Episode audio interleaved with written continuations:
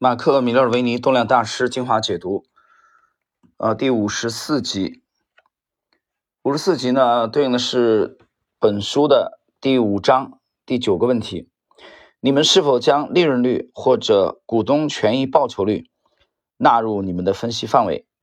呃，我这里解释一下，这个股东权益报酬率可能有些人不熟悉，这个其实就是净资产收益率啊，ROE。我们看一看四位大师怎么回答。米勒维尼，是的，我想要看，我想要看到利润率的增长啊。对于某一些呈现盈利成长，但是它的营业收入却下降的公司，那么利润率的增长可能是背后的催化剂。但是，就像我之前所讲的，缺乏营业收入支撑的盈利增长，它是有限度的。那么，针对相同产业内的个股啊进行比较的时候，应该采用股东权益报酬率。啊，这个为了统一起见，我后边都用这个净资产收益率来代代替啊。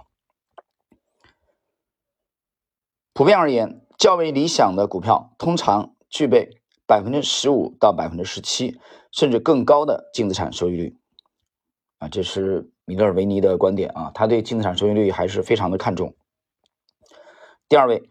戴维瑞这两者都是重要的数字，也是我研究企业预期获利的时候所关注的数据。第三位，大张哥，我有时候会参考利润率，但从来不看净资产收益率。我不太关注这两项数字，因为市场知道这些公司的情况，而引导我找到大赢家的是每一只股票的价格行为。啊，但张哥很有个性啊。呃，我们从单个的这句话来说，他又把话题牵回到了图表。人家这个读者的问题是两个基本分析的这个常见的指标啊，一个是利润率啊，一个就是这个净资产收益率。但是单个单个说，你我对这两个都不是很在意，我觉得都没什么，那就是图表知道的更多啊，这又是他们的。这个鲜明的去投资图表分析的这个风格的体现啊，它比前两位更在这个问题当中更直接。第四位，马克里奇二世，我完全不考虑净资产收益率，我会观察企业利润率，并且期待这个数字。看一下这个它的，期待这个数字有所增长啊，就是期待利润率有所增长。但这其实也属于次要的指标。这看起来很美好，但这些企业终究必须卖出更多的产品，才能真正提高盈利，并且推升股价。呃，对这个问题，同样的这两个指标，利润率和净资产收益率啊，四位大师的风格实际上实际上是有所区别了啊。前两位对这两个指标这个都看重，第三位单单个。更看重这个市市场的行为啊，股价的表现。他认为股价的表现已经消化了这些指标。第四位是完全不看净资产收益率啊，马克里希二是。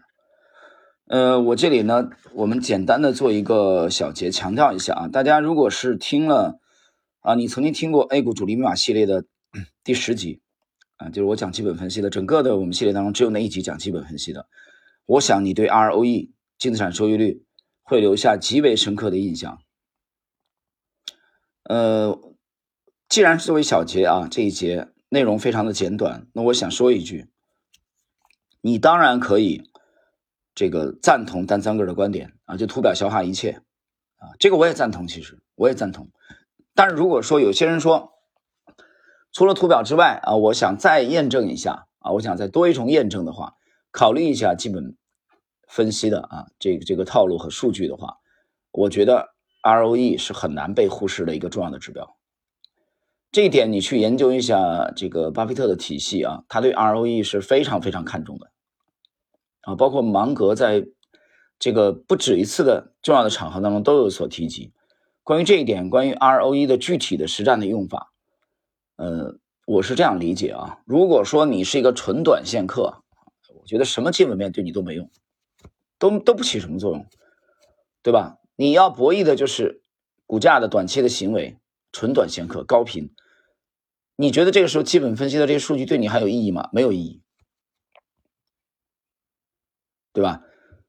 但是如果是你持股的期限可能比较长，啊，偏长线的投资者，你想找到长线的牛股的话，那么你可以考虑叠加基本分析的啊这个因素。那在这个因素的在这个体系当中的话，我觉得 ROE 是一个很难被回回避掉的重要的指标，净资产收益率。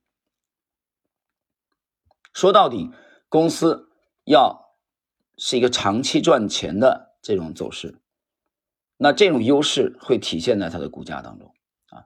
具体大家可以去听一下《A 股主力密码》的第十集，那里边我有非常非常呃直观的啊，我们有这个具体量化的这个思路。好了，今天这一期的内容呢就到这里。